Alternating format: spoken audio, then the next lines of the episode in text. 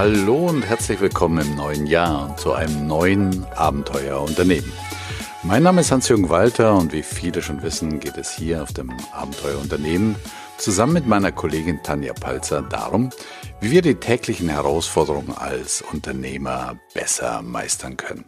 Wir sprechen hier über zeitgemäße Führung in agilen Unternehmen und über neue Wege, die wir in diesen turbulenten Zeiten gehen können. Ja, und heute haben wir einen besonderen Unternehmer zu Gast, den ihr vielleicht vorab in einer völlig anderen Schublade ablegen würdet. Und wir sprechen mit ihm darüber, wie er zum Beispiel zu seiner Berufung fand, wie viel Strategie oder eher Glück und Zufall dabei eine Rolle spielte und wie er mit seinen täglichen Herausforderungen als Unternehmer umgeht. Ja, viele von euch kennen seine Produkte. Sie haben kurze und knackige Namen wie zum Beispiel das Dorf, die Flut oder sein neuestes Werk, das seit 14 Wochen an der Spitze der Bestsellerlisten steht, die App. Aber genug der Vorrede. Lasst uns starten mit unserem heutigen Gast, dem Bestsellerautor Arno Strobel. Ja, du hast gesagt, ein Unternehmer. Da kann ich nur sagen, und ein Unternehmer in einer ganz besonderen Branche. Es mag ja sein, ich kann es nicht glauben, aber vielleicht weiß der eine oder andere Hörer nicht, wer Arno Strobel ist. Arno Strobel ist nicht nur ein langjähriger und guter Freund von mir, sondern es ist der Psycho-Thriller-Bestseller-Autor in Deutschland. Und deswegen sind wir richtig froh und stolz, Arno, dich heute hier begrüßen zu dürfen.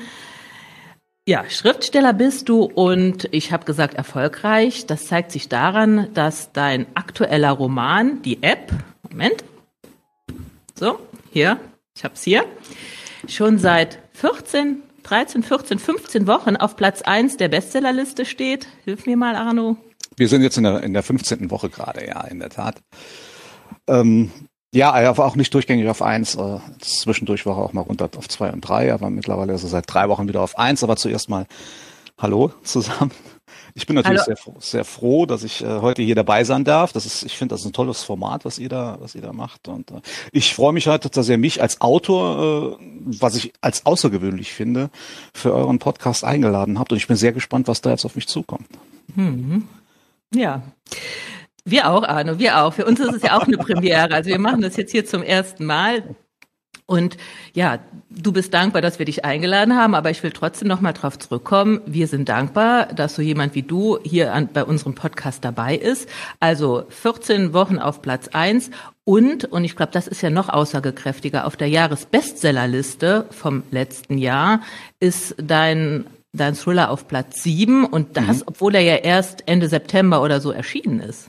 Ja, also ähm, es ist es ist einfach eine tolle Sache. Ich kann es gar nicht anders beschreiben und äh, ich muss ganz ehrlich sagen, es geht mir heute noch nach vielen Jahren immer noch so, ähm, dass bei einer Vorstellung, wie du so gerade gemacht hast mit äh, Spitzen- und Bestsellerautor, äh, dass irgendeine Stimme in mir sagt, verdammt, von wem wird da geredet? Das ist, ich, ich identifiziere mich einfach noch nicht so wirklich damit. Äh, dafür ist es trotz der, der Jahre, die ich jetzt mhm. mittlerweile äh, tätig bin, immer noch äh, zu fremd für mich. Es ist immer noch ganz komisch für mich, ähm, dort zwischen Namen zu stehen auf dieser Liste äh, von Menschen, die ich so unheimlich, unheimlich bewundere.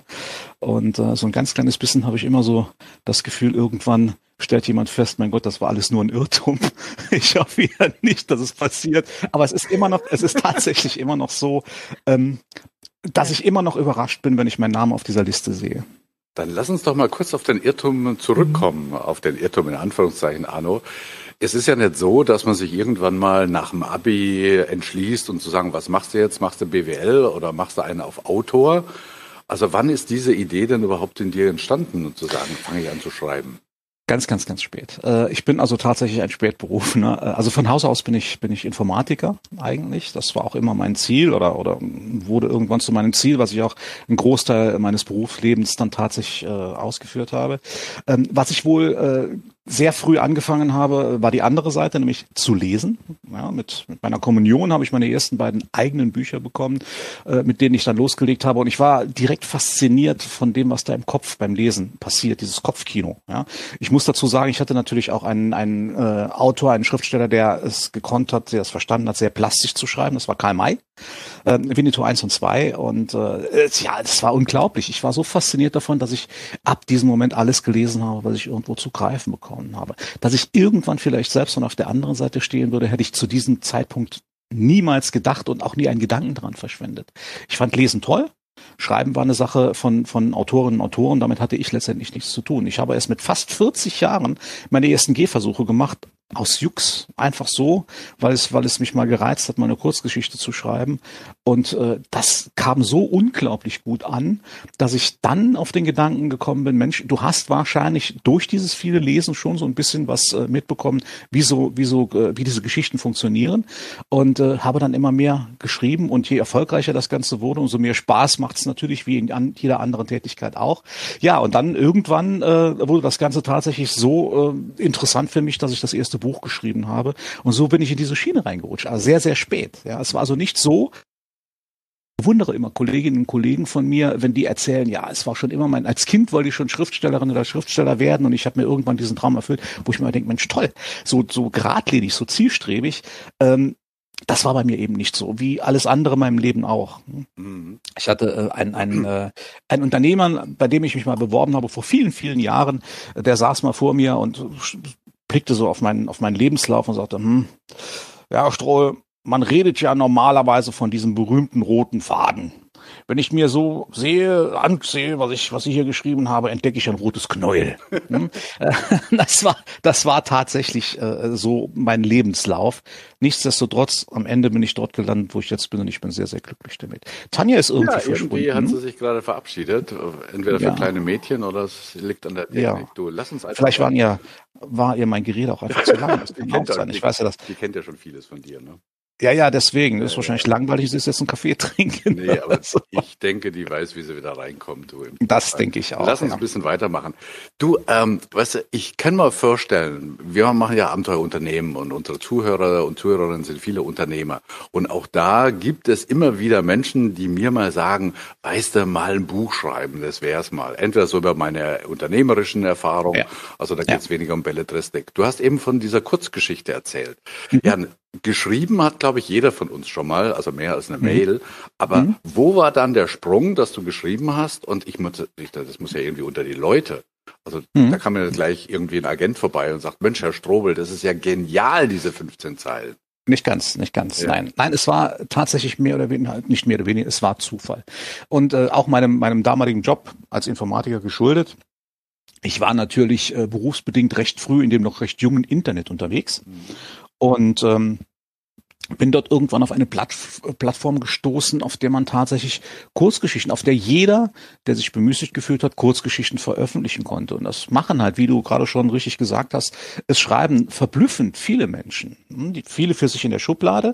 Aber als es plötzlich diese Möglichkeit gab, im Internet seine Kurzgeschichten einzustellen und von fremden Menschen lesen und auch bewerten zu lassen, haben das sehr, sehr viele Menschen gemacht. Und ich fand das spannend und habe mich dort mal ein bisschen durchgelesen, musste allerdings feststellen, dass das, was ich dort gelesen habe, naja, dass ich das nicht so toll fand. Hm? Und äh, jetzt habe ich mir aber selbst dann gesagt, ja gut, es ist natürlich prima, hier bequem im Sessel zu sitzen und, und die Bemühungen anderer Leute zu lesen und sie runterzumachen. Ähm, wie ist es denn, könntest du das denn selbst? Und das hat mich gereizt, mal auszuprobieren. Und ich habe dann tatsächlich, ich habe nicht eine, sondern zwei Kurzgeschichten geschrieben und habe die dort auf dieser Plattform eingestellt und habe dann mal beobachtet, wie die Leute darauf reagieren. Was mich vollkommen verblüfft hat, war die Tatsache, dass nach zwei Wochen ich angeschrieben wurde von jemandem, der eine Anthologie rausgebracht hat und der mich tatsächlich gefragt hat, ob er eine dieser beiden Geschichten für diese Anthologie haben darf. Und das war so der Moment, wo ich mir gedacht habe, naja gut, ganz talentfrei scheine ich nicht zu sein in dieser Beziehung. Spaß gemacht hat's mir auch, Ideen hatte ich genug und so kam ich in diese Schiene rein. So, und jetzt bringst du mich gleich auf die zweite Frage. Entschuldigung, Tanja, aber Anno, ich finde es einfach spannend. Nämlich, du sprichst von Talent und das wäre meine zweite nächste Frage. Glaubst du, dass das Schreiben von Büchern, von kurzgeschriebenen äh, Geschichten, wie viel Talent braucht man da? Also was muss man da mitbringen auf diese Welt und wie viel ist Handwerk? Also, also es setzt sich, ja, es setzt sich genau, genau wie du es gesagt hast, setzt sich genau aus diesen beiden Komponenten zusammen. Da haben wir zum einen die handwerkliche Komponente. Ja, ich muss als Autorin oder Autor wissen, wie baue ich ein Buch in meinem Genre auf. Ja, das ist ja auch unterschiedlich von Genre zu Genre. Ne?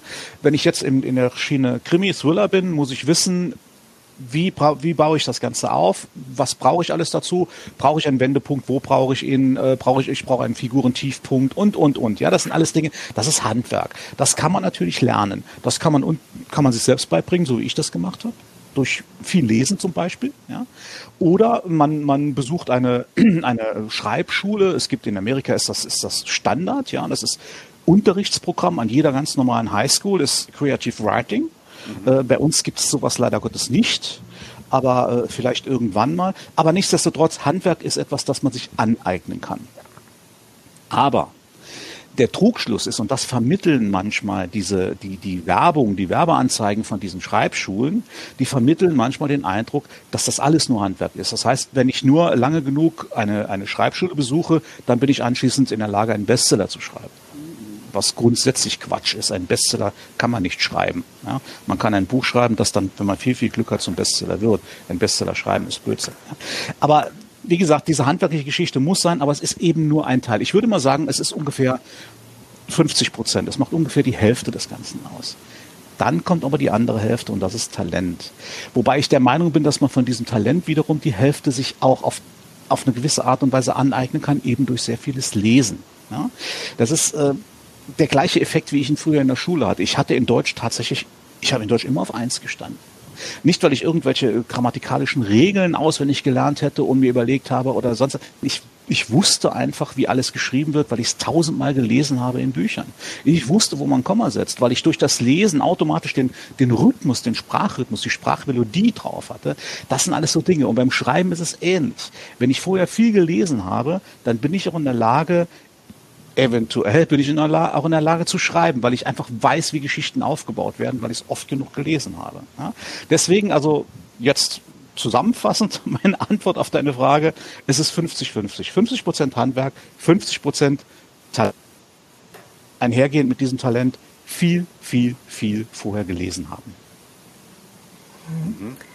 Als du jetzt deine Karriere gestartet hast, du hast ja gesagt, du hast ja einfach mal eine Kurzgeschichte geschrieben und warst überwältigt, äh, wie gut die angekommen ist. Und dann hast du äh, ja mal dein erstes Buch geschrieben und es ist ja so, wenn da ein Buch liegt, das wird einem nicht aus den Händen gerissen. Dann hast du es im Eigenverlag publiziert und irgendwann hast du gemerkt, ähm, ja, das könnte was sein. Das könnte wirklich was sein, wovon ich le leben kann. Zu der Zeit warst du aber ja noch ein ganz normaler Arbeitnehmer, IT-Berater bei, bei einem großen Kreditinstitut in Luxemburg und hast damit deine Brötchen verdient. Mhm. Ich will jetzt auf das Thema Entscheidungen raus, weil das interessiert auch vielleicht unsere Hörer. Wir müssen alle Entscheidungen treffen, aber das Blöde ist, wir wissen nicht, was die Zukunft bringt. Ist diese Entscheidung richtig oder falsch? Wie war dieser Prozess damals für dich? Na, ich sag's mal vorab ganz pauschal. Ich glaube, das ist, oder ich glaube nicht, sondern es ist, glaube ich, Fakt. Ähm, es ist ja genau das, was den Unternehmer von dem Angestellten bis zum Lebensende unterscheidet. Die Entscheidung irgendwann zu treffen. Ich glaube, es gibt keinen Menschen auf dieser Welt, der nicht irgendwann mal mit dem Gedanken gespielt hat, Mensch, wie wäre es wohl, wenn ich selbstständig wäre? Wenn ich selbst verantwortlich wäre für das, was ich tue, wenn ich selbst meine Entscheidung treffen dürfte, müsste, je nachdem, wie man es sieht. Diese Gedanken hat jeder schon mal gehabt, aber da trennt sich eben die Spreu vom Weizen. Die einen gehen den Schritt dann tatsächlich und die anderen nicht. Das ist natürlich, kann man natürlich so pauschal eigentlich nicht hinwerfen. Das ist natürlich immer von äußeren Umständen und von verschiedenen Faktoren abhängig. Das ist ganz klar. Wenn ich mir jetzt mal meinen, meine Situation betrachte, ähm, die Entscheidung, die eigentliche Entscheidung, den Job in Luxemburg auf der Bank an den Nagel zu hängen und ab, ab diesem Moment nur noch als Autor zu leben, war ja im Grunde genommen eine ganz leichte, eine ganz einfache. Warum? Weil ich dort, weil ich zu diesem Zeitpunkt schon den fünften oder sechsten Bestseller in der Bestsellerliste hatte, fünf, sechs Jahre in Folge und eigentlich schon relativ auf der sicheren Seite war, dahingehend, dass ich wusste, ich falle jetzt nicht mal erst ins Bodenlose und muss ganz klein anfangen, mir was aufzubauen. Hm? Also als ich meinen Job in der Bank aufgegeben habe, hatte ich schon ein gewisses Standing und wusste, ich habe meine, meine Base, meine Fanbase, das nächste Buch wird sich auf jeden Fall in einer gewissen Größenordnung verkaufen, so dass ich davon leben kann. Das hat mir die mhm. Entscheidung natürlich recht einfach gemacht. Mhm. Dem sind natürlich viele, viele Jahre vorausgegangen, wo ich parallel zweigleisig wo ich parallel zwei Berufe ausgefüllt, äh, ausgefüllt habe. Und äh, das war anstrengend. Das war natürlich extrem anstrengend. Aber man kann eben nicht alles haben. Ich kann nicht auf der einen Seite sagen, ich baue mir nebenher, neben meinem normalen Beruf eine zweite Existenz auf, damit ich anschließend es leichter habe zu wechseln. Ja? Und gleichzeitig sagen, aber anstrengend darf es bitte nicht sein. Ja, das ist vollkommen logisch. Das funktioniert. Den, den unanstrengenden Weg gibt es eigentlich nie. Es sei denn, man hat tatsächlich einen Sechser im Lotto. Hm? Ähm, das ist dann weniger anstrengend. Aber ansonsten ist es immer entweder mit Anstrengung oder mit hohem Risiko verbunden. Und eines von beiden muss man eingehen, wenn man diesen Schritt gehen möchte. Ich bin den ersten, ein, den ersten Weg gegangen über die Anstrengung und es war wirklich anstrengend. Ich hatte in dieser Zeit weder einen einzigen Urlaubstag im wahrsten Sinne zur Verfügung, äh, noch Feiertage, noch Wochenenden, weil ich jeden Tag, den ich nicht in der Bank war, zu 100 Prozent für meinen zweiten Job, für das Schreiben gebraucht habe das äh, geht an der, äh, mit den Jahren an die Substanz, das ist gar keine Frage, sodass zwangsläufig irgendwann die Entscheidung getroffen werden muss. Allein schon körperlich. Ich kann jetzt nur noch einen, einen dieser beiden Wege weitergehen, welchen gehe ich jetzt? Und da war mein Entschluss natürlich vollkommen klar. Gott sei Dank, wie man heute sieht, es war der richtige Weg, den ich gegangen bin. Okay, also wenn ich das jetzt mal ein bisschen zusammenfasse, du warst Arbeitnehmer, du hattest den Traum, du wolltest nur Autor sein und davon leben. Und dann gibt es zwei Wege. Entweder man setzt alles auf eine Karte, man riskiert's und sagt, okay, ich kündige und volle Kraft voraus in meiner Autorentätigkeit. Ich denke, bei dir war auch ein wichtiger Aspekt, du bist Familienvater, du hattest eine Familie ja, zu versorgen. Und da sagst du, nein, ich gehe den zweiten Weg, den anstrengenden Weg und ähm, baue mir beides auf. Und wenn ich sagen kann, jetzt habe ich ein Standing, dass ich davon leben kann und jetzt wage ich diesen Schritt. Wie hast du dich denn gefühlt, als du, als es dir klar geworden ist, so nach dem Motto, jetzt kann ich diesen Schritt gehen? Also in dem Moment, als mir klar geworden ist, ich kann den Schritt gehen, war, war es immer noch äh, etwas zurückhaltend. Ne? Also mhm die Emotionen, ich habe die Emotionen immer noch ziemlich unterdrückt. Ich sag's mal ganz bewusst so. Ähm, der wirkliche Gefühlsausbruch kam tatsächlich in dem Moment, als ich meinen letzten Tag in der Bank hatte, also als ich gekündigt hatte und hatte meinen letzten Tag in der Bank. Da war es einfach so, ich habe zu diesem Moment keine Sekunde daran gezweifelt, ob es der richtige Schritt gewesen ist. Gott sei Dank. Ja, ich ja. glaube, wenn man, wenn man da zweifelt, dann wird es schon ein bisschen problematisch. Aber ich war für mich so absolut sicher, dass es das richtige, äh, der richtige Schritt war, den ich da gegangen bin. Ähm, das war, das war, und das hat sich, das war 2014, Anfang 2014. Und äh, das hat sich seitdem überhaupt nicht geändert. Also ich kann wirklich behaupten, obwohl ich vorher einen interessanten Beruf hatte, der mir auch Spaß gemacht habe. Aber ich kann trotzdem behaupten, ich habe diesen Schritt, den ich gegangen bin, an keinem einzigen Tag bereut. Mhm. So, und jetzt bist du Autor und vielleicht hat man noch so diese romantische Vorstellungen, ja, der hat ja alle Zeit der Welt, der kann da so ein bisschen spazieren gehen und dann kriegt er irgendeine Idee und dann schreibt er mal ein bisschen und dann geht er wieder spazieren ähm, Arno, ich weiß es, weil ich ja deinen Alltag ein bisschen kenne, ganz so ist es nicht. Erzähl doch mal ein bisschen, wie, wie arbeitest du? Wann, wie ist, läuft das mit Abgabe? Wie viele Bücher schreibst du? Wie kommst du auf deine Ideen? Ich denke, das ist auch nochmal wirklich interessant für unsere Zuhörer. Ja gut, also normalerweise ist es so, dass ich mit einer Yacht vor Saint-Tropez liege, äh, auf Deck sitze, auf Sonnendeck sitze, während äh, Nina, meine Lebensgefährtin, Wasserski fährt und äh, meine geistigen Ergüsse dazu Papier bringe. Mhm. Und ja, und wir schippern so um die Welt und ab und zu gebe ich da mal ein Buch ab, das wird dann Bestseller und dann kommt das Geld und dann ist alles schön. Ne? Ähm, das wäre toll. das wäre das wär wirklich toll, wenn es so wäre. Ähm, leider ja, ich, man muss, man kann schon sagen, leider, obwohl es auch seine Vorteile hat, aber leider ist diese, diese romantische Seite des Berufs des Schriftstellers schon ziemlich abhandengekommen. Es ist mittlerweile ein ganz knallhartes Geschäft ge äh, geworden, äh, in dem es natürlich äh, in dem man sich natürlich nicht viele Fehler erlauben darf, ich sag's mal so. Und vor allen Dingen, was sich dramatisch geändert hat, ähm, mit der Tätigkeit des Schreibens, mit der Abgabe eines Romanes ist mein Job als Autor noch lange nicht erledigt, sondern ganz im Gegenteil, dann ist nur ein kleiner Teil meines Jobs erledigt und dann fangen die nächsten Teile an. Man muss heute als Autorin oder als Autor tatsächlich auch zum größten Teil sich selbst vermarkten. Auch wenn man noch, ein noch so tolles Marketingkonzept des Verlages dahinter hat, man muss selbst was tun. Mhm. Man hat heute die Möglichkeit, durch Social Media tatsächlich mit seinen Leserinnen und Lesern auf Augenhöhe zu sein und direkt mit ihnen zu kommunizieren, was eine gute Sache ist. Ja, das war für mich in meiner Jugendzeit, als ich so viel gelesen habe, diese diese Autorinnen und Autoren, die ich so gerne gelesen habe, das waren für mich, ja mein Gott, das waren für mich unerreichbare Wesen, die auf einem Sockel gestanden haben, die man einfach nicht erreichen konnte. Man konnte bestenfalls, man, es gab irgendwo eine Autogrammadresse, das war dann meist die Agentur oder das Management. Da hat man hingeschrieben und mit viel Glück hat man nach sechs Wochen eine Autogrammkarte bekommen. Und das war der Kontakt, der, der optimale Kontakt, den man zu einer Schriftstellerin oder einem Schriftsteller haben kann. Das hat sich heute natürlich vollkommen gewandelt. Heute schreibt man mich an über Facebook, über, über Instagram, über irgendwelche so, ja, kommuniziert direkt mit mir. Das ist vollkommen leicht, einfach und es ist auch gut so. Das finde ich auch wirklich gut. Ich finde es auch angenehmer als Autor, auf Augenhöhe zu sein mit den Leserinnen und Lesern. Ich weiß nicht, wie ich mich fühlen würde, wenn es noch so wäre wie früher, wenn man so, so, so weit, so weit darüber steht und ist überhaupt nicht ansprechbar. Ich glaube nicht, dass mir dann der Beruf so viel Spaß machen würde, wie das jetzt tut. Das ist ja gerade das, was es auch ausmacht. Der Kontakt zu den Menschen, die meine Bücher lesen. Ähm, direktes Feedback zu bekommen, ja, auch sich auszutauschen und, und, und, das Lesereisen zu machen, auch da den direkten Kontakt zu haben und nicht nach der Lesung sofort abzudampfen. Das macht's auch aus für mich. Das ist eine ganz, ganz tolle Geschichte. Also der, das Berufsbild hat sich vollkommen gewandelt. Ähm, von diesem romantischen irgendwo im Kämmerchen mit der Schreibmaschine sitzen, klapper, klapper und äh, irgendwann dann seine, seinen Riesenpacken Papier zum Verlag bringen und ansonsten, ja, der äh, durchgeistigte Künstler zu sein, das ist heute nicht mehr. Überhaupt nicht mehr. Und ich bin froh, froh drum.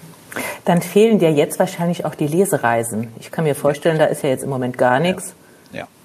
Das fehlt mir total, weil ich bin, ja, man sagt so schön Rampensau. Ich glaube, ich bin wirklich eine Rampensau. Ich brauche das tatsächlich. Ich fühle mich pudelwohl auf Bühnen.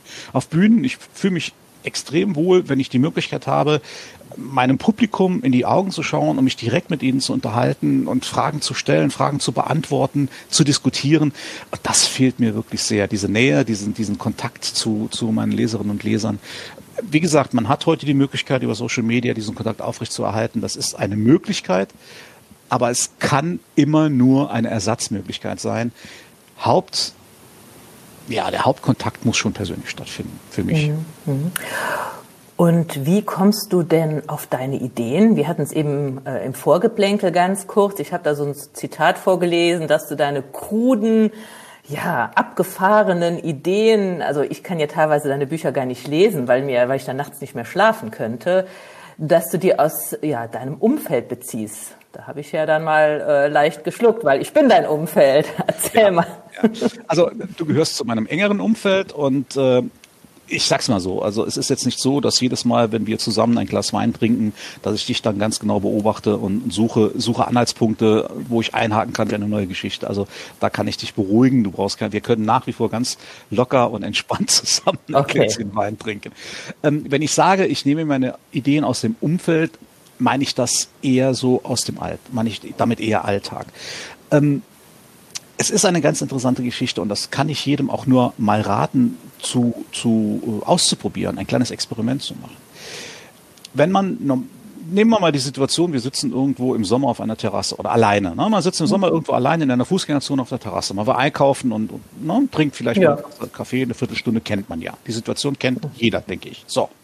Und jeder kennt auch die Situation, dass man irgendwann bezahlt und steht auf und geht. Wenn ich jetzt zu dir käme nach dieser Situation, würde sagen, Tanja, du hast jetzt eine Viertelstunde da gesessen, jetzt sag mir doch mal, was ist denn um dich herum passiert, was hast du denn gesehen, was hast du denn beobachtet? Okay. Dann würdest du wahrscheinlich, so wie ich auch, antworten, ja, pff, ja Leute, ne, Leute, ja. die einkaufen. So, ne? ja. Warum? Es ist auch vollkommen normal. Man sitzt dort, man, man guckt zwar in der Gegend herum, aber man registriert und verarbeitet nicht das, was man sieht. Hm? Man guckt einfach nur. Ist mit den Gedanken wahrscheinlich auch ganz anders währenddessen ja, und guckt einfach nur. Ist vollkommen normal. Aber ich, der Vorschlag ist wirklich ein kleines Experiment, sich mal eine Viertelstunde irgendwo hinzusetzen. Es ist jetzt im Moment schwierig, ja, wenn ja. Corona mal irgendwo hinzusetzen und mal aktiv zu beobachten, was um einen herum geschieht. Tanja, ich verspreche dir, du wirst dich wundern, was die Menschen herum so alles anstellen, wenn du das wirklich mal aktiv beobachtest und darüber nachdenkst. Und wenn dann ein bisschen eine Ader dafür da ist, könnte es durchaus sein, dass hier und da eine Situation ist, wo du dir die Frage aller Fragen stellst für Schriftsteller. Was wäre, wenn? Was wäre, wenn okay. jetzt in dieser Situation hm, hm, hm, Und schon hast du den mhm. Grundstock, aus dem man eine Geschichte entwickeln kann. So geht's mhm. bei mir in der Regel. Mhm. Also dann bist du aber auch so ein bisschen darauf trainiert. Also dein Gehirn ist schon trainiert, so zu denken, was wäre wenn. Ich könnte mir vorstellen, du stellst dir diese, diese Frage intuitiv. Ja. Und dann hast du dann irgendwann den Geistesblitz für eine Geschichte oder für so ein Setting. Richtig, richtig. Es gibt natürlich auch Situationen, es gibt auch Situationen, die, die springen mich an, die, die flehen mich an, mach ein Buch aus mir. Das gibt's auch.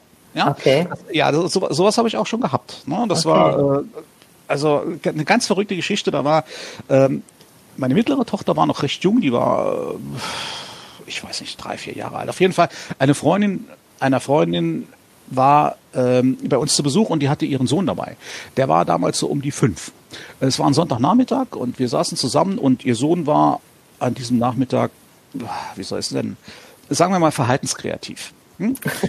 ähm, der war also wirklich, er war sehr aktiv und äh, laut und ja, auf jeden Fall, es ging so weit, dass seine Mutter, seine eigene Mutter irgendwann die Augen verdrehte und sagte, boah, ich wünschte mir mal für fünf Minuten, ich hätte keinen Sohn.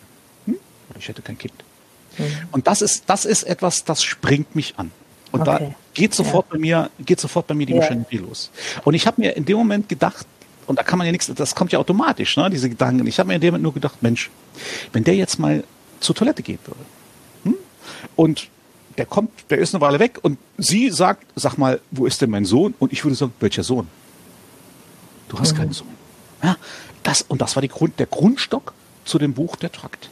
Mhm. Ähm, so, so entstehen, also okay. so, das ist natürlich ein Glücksfall. Das ist wirklich ein Glücksfall, wenn man, ohne dass man großartig sich den Kopf zermartern muss, tatsächlich mit einem Schlag, pauf, ein Buch vor sich hat.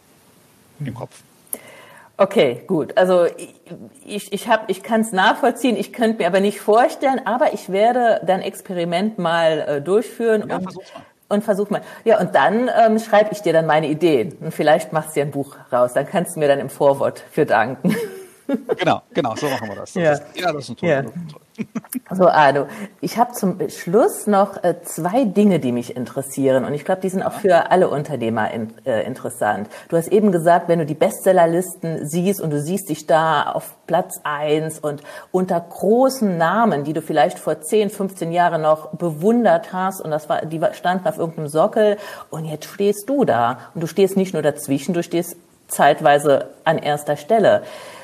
Was motiviert dich noch? Also du hast doch alles erreicht, was man erreichen kann. Was motiviert dich noch weiterzumachen? Naja, zum einen ist es natürlich der Anspruch an mich selbst, dass, ob ich das wiederholen kann. Hm? Mhm. Immer wieder. Das ist, das okay. ist na, das ist eine. Zum Zweiten, und das ist, glaube ich, der, der allergrößte, der allergrößte Teil der Motivation ist, es macht mir einfach riesengroßen Spaß, Geschichten zu erzählen. Okay. Es macht mir riesengroßen Spaß, mir Geschichten auszudenken und die so verzwickt aufzubauen und so so, ja, wie soll ich sagen, auf eine Art falsche Fährten auszulegen, dass die Leserinnen und Leser denken, sie hätten mich erwischt, dabei habe ich sie erwischt. Wenn das alles funktioniert, dann, mhm. dann ist das einfach das Tollste, was ich mir vorstellen kann. Wenn mhm. Leserinnen und Leser mir als, als Feedback geben. Also damit hätte ich ja niemals gerechnet und, und ich hab, war fest überzeugt und an der Stelle habe ich gedacht, aha, jetzt und so. Das sind die Sachen, wo ich sage, hey, das funktioniert. Und das ist auch das, was mich immer wieder motiviert, wieder eine neue Geschichte zu erzählen, dort wieder Fallen für die Leserinnen und Leser einzubauen, um dann am Schluss, wenn es gut läuft, wenn es so laufen läuft, wie es laufen soll und wie ich es mir wünsche. Am Schluss das mit dem, dann mit dem großen Aha-Effekt, mit diesem großen Wow aus der Geschichte wieder auszusteigen. Das ist meine größte Motivation, immer wieder auszutesten, funktioniert das nochmal? Kann ich das wieder so, wie das beim letzten Buch funktioniert hat? Wird es wieder so erfolgreich? Und ja, also wie gesagt, summa summarum, das sind ja alles nur, nur äh, einzelne Elemente. Summa summarum, was mich am allermeisten motiviert, ist die Spaß daran, Geschichten zu erzählen.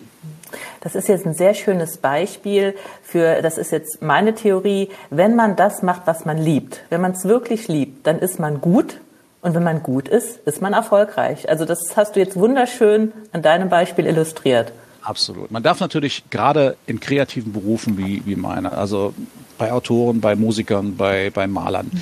kommt natürlich auch immer auf eine gewisse Art und Weise das, der Faktor Glück mit rein. Also, ja. no, das ist ganz klar. Mhm. Es gibt viele Autorinnen und Autoren, die toll schreiben können, mindestens genauso gut wie ich, die toll Geschichten erzählen können, die trotzdem niemals erfolgreich sind, weil sie nicht der, zum richtigen Zeitpunkt die richtigen Menschen hatten, die einen geholfen haben. Das ist auch notwendig. Das darf man nicht ausblenden. Das darf man vor allen Dingen selbst nicht vergessen, wenn man dann ganz oben angekommen ist, dass das keine One-Man-Show war, die man da abgezogen mhm. hat, sondern dass wirklich immer wieder Menschen da waren zum richtigen Zeitpunkt, die geholfen haben. Aber du hast recht, man muss das, was man tut, lieben. Sonst kann es nicht funktionieren. Meine Mutter sagt immer zu mir, schreib doch mal einen Liebesroman.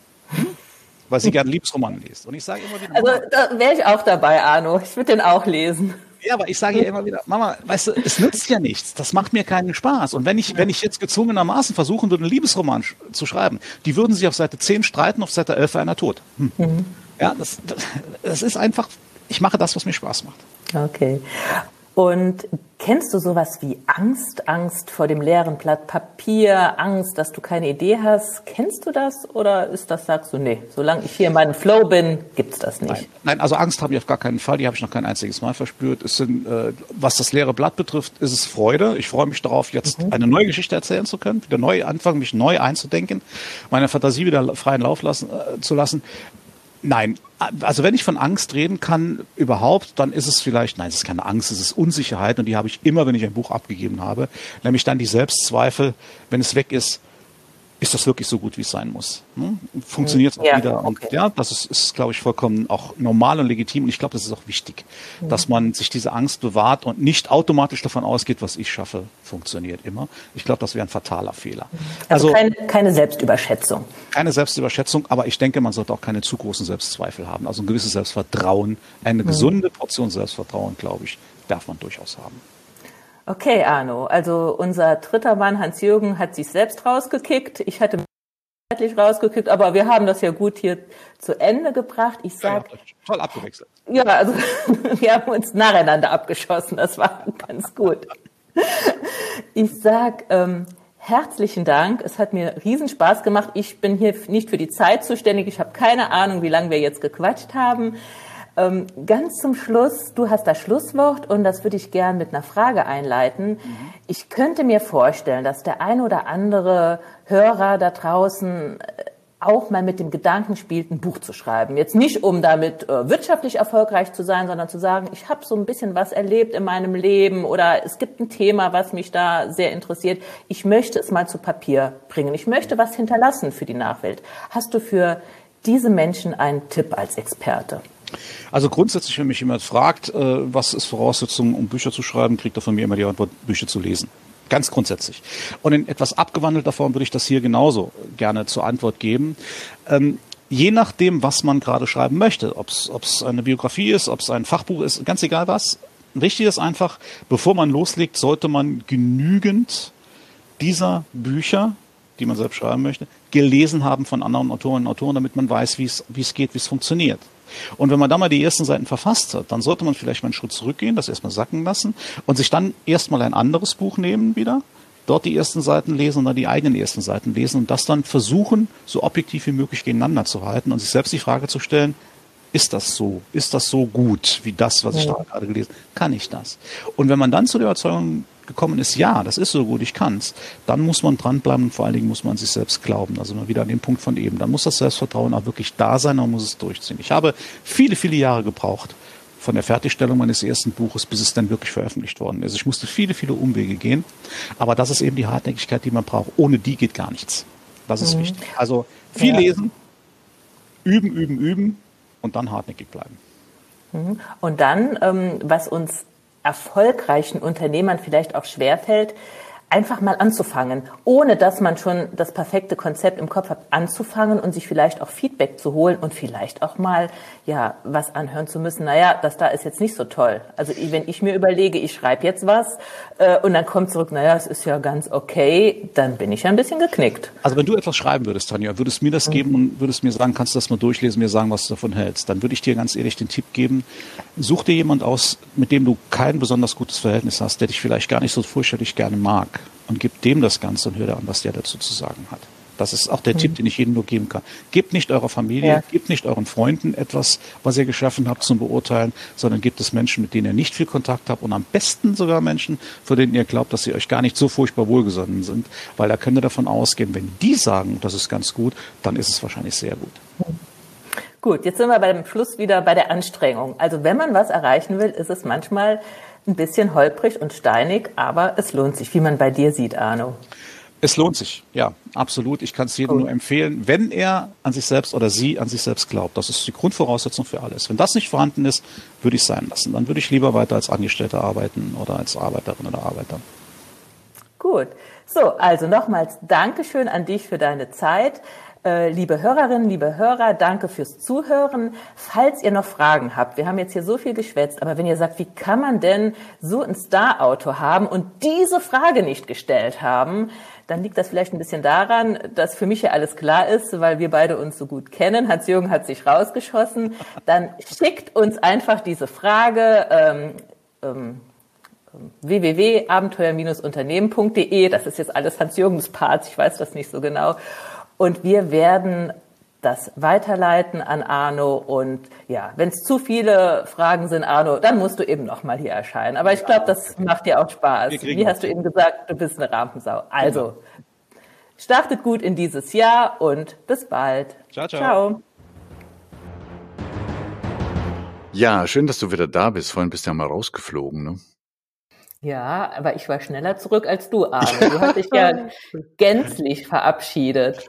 Das ist wahr, du. Ja, die liebe Technik. Gott sei Dank ist unser Gast, der lieber Arno Strobel, nicht rausgeflogen. Wir haben uns so ein bisschen abgewechselt, die, den Staffelstab übergeben. Ne? Ja, ich bin immer reingekommen, aber Gott sei Dank hat es noch fertig aufgenommen. Auch wenn die Qualität nur suboptimal ist, liebe Zuhörerinnen und Zuhörer.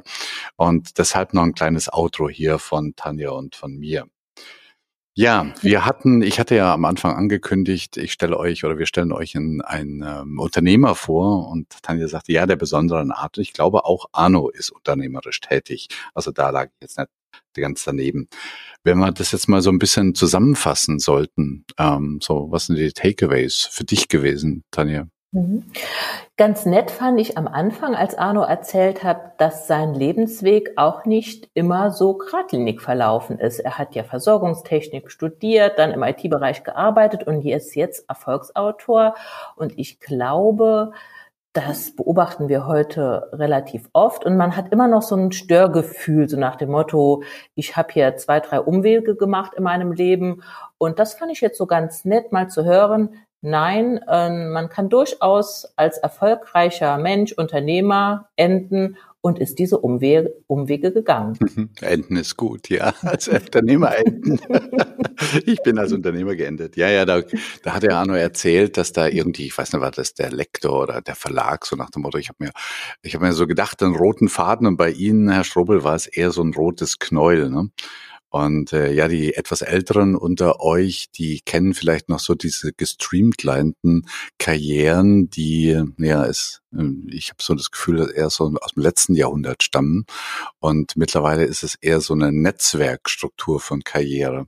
Und letztendlich geht's ja immer darum, ja, seins zu finden, ne? irgendwie seins zu finden. Und Anno ja. hat seins gefunden.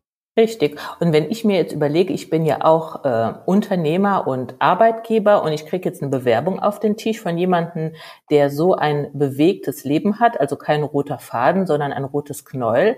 Wenn ich ganz ehrlich bin, verursacht das mir auch ein leichtes Störgefühl. Einfach, weil wir noch so aufgewachsen sind. Mhm. Also so bin ich noch sozialisiert, sozialisiert worden. Genau. Mhm. Und ähm, das hat mich jetzt nochmal dran erinnert, da nachzufragen und das nicht mal äh, als was Negatives hinzustellen. Ganz im Gegenteil. Also da steckt ja auch viel Erfahrung dahinter und viele Learnings. Ja, und ich glaube auch der Mut, äh, wenn man irgendwo ist, wie Arno damals in der Bank als ITler, auch den Mut zu haben, mal was Neues auszuprobieren, ohne zu wissen, ist es das denn, ne? Mhm. Wobei, da fand ich auch sehr interessant auf die Frage, wie denn die Entscheidung dann letztlich gefallen ist, das ist ja schon eine radikale Änderung. Ich Absolut. verlasse den sicheren Arbeitsplatz und werde freiberuflicher Schriftsteller, wenn ich eine Familie zu versorgen habe und nicht noch nebenbei im Lotto gewonnen habe. Und das fand ich auch ein bisschen ja, bezeichnend, so habe ich das noch nie gesehen. Arno sagte, es gibt ja grundsätzlich zwei Wege, den anstrengenden Weg oder den riskanten Weg. Er ist den anstrengenden Weg gegangen und hat quasi über mehrere Jahre zwei Jobs gemacht. Einmal den Bankjob und dann daneben seine Bücher geschrieben, bis er gemerkt hat, das eine trägt mich. Also als Autor habe ich jetzt kann ich davon ausgehen, ich habe den Erfolg, um eben meine Brötchen damit kaufen zu können. Und das ist der anstrengende Weg. Ja. Mm, ich denke auch, äh, wisst ihr, ich meine, wir haben ja viele Unternehmer, wenn nicht überhaupt alle Zuhörer sind irgendwie unternehmerisch. Und diesen Weg zu finden, ähm, der ist ja nicht immer leicht und der geht ja auch über Umwege und manchmal stellt man sich in Frage, das ist ja auch bei Arno rübergekommen, wo er gesagt hat, naja, so Selbstzweifel, mh, hm, eher nicht, sondern er ist immer so motiviert, aber äh, so eine hohe Erwartungshaltung, ist es das jetzt richtig? Ne? Und was mir auch gut gefallen hat, äh, wenn wir so ein bisschen bei den Takeaways sind, ist äh, so die Liebe zu dem, was er macht. Also das ist, glaube ich, richtig rübergekommen. Hm. Das hat er ja auch gesagt auf die Frage, wie er sich motiviert, sagt er, na ja, ähm, ich bin zwar jetzt Bestseller-Autor, aber ich will es mir immer noch mal beweisen, dass ich es noch mal schaffe. Aber viel, viel wichtiger ist es, dass ich meine Arbeit liebe, dass ich, ähm, ja, es liebe, Geschichten zu erfinden, hat ja auch ein bisschen davon erzählt, wie er auf neue Ideen kommt. Und ähm, ich habe ja dann abgeleitet, naja, dann stimmt ja so den Satz, den wir auch öfter hören, wenn man was tut, was man liebt, dann ist man gut und dann hat man Erfolg. Und da hat er so ein bisschen Anspruch erhoben und sagt, naja, das ist schon wichtig, dass man das liebt, was man tut, aber letztlich gehört zum Erfolg auch eine große Portion Glück dazu. Ja, das ist ja oftmals bei so Erfolgsgeschichten. Also wenn man so die Geschichte von einem Arno Strobel, jetzt Bestseller-Autor seit x Jahren, wenn man die so, so oberflächlich sieht, dann denkt man, wow, ja, wow, das ist irgendwie systematisch geplant und er wusste, was er wollte zu jeder Zeit und da ist eins zum anderen gekommen. Ja, wenn man dann aber so ein bisschen, ähm, ja, in die, in die Tiefe geht, dann merkt man auch, und das ist auch so über seine Dankbarkeit drüber gekommen, dass da doch bei jedem von uns, also nicht nur bei Arno und ich glaube auch bei dir, Tanja, bei mir und bei vielen, vielen erfolgreichen Unternehmern, immer auch eine Portion Glück dabei ist. Ja, und ich glaube, es macht Sinn, wenn ich erfolgreich bin, auch darüber mal nachzudenken und diese Dankbarkeit zu zeigen.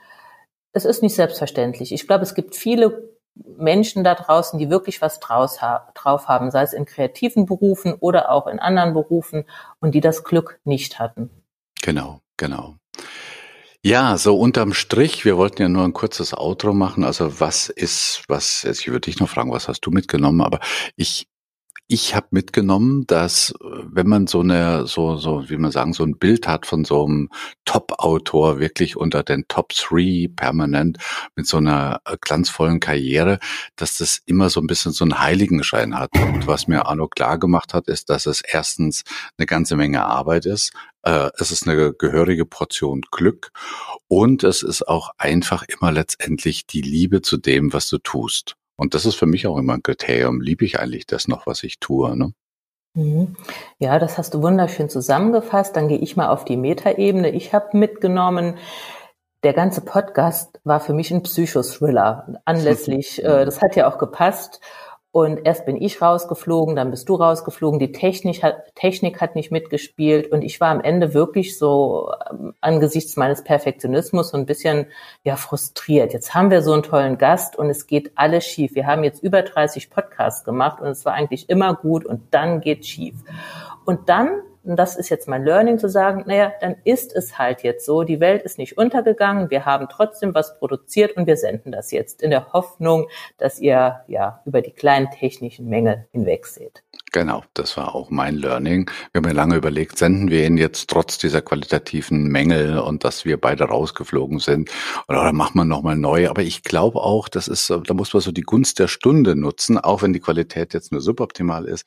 Aber ich bin mal nicht sicher, ob wir nochmal so einen Podcast in der Form äh, hingekriegt hätten. Und deshalb haben wir uns entschlossen, wir hauen ihn jetzt einfach raus mit diesem kleinen Outro, mit diesem kleinen, ja, so mal Schluss auf der Metaebene, diese zehn Minuten jetzt zum Schluss. Ja. Ja, passt. Sind wir fertig, Hans-Jürgen. Ja, passt. passt. Und okay. äh, ich bin jetzt auch rund damit. Also Ja, alles gut. Gut, dann wünschen wir euch eine gute Zeit. Wir sehen uns und hören uns wieder. Also wir hören uns wieder in vier Wochen und bis dahin alles Gute und bleibt gesund. Ja, das wünsche ich euch auch. Ich habe eben noch geschrieben, eine robuste Gemütsverfassung in diesen Tagen und ja, bis in ein paar Wochen.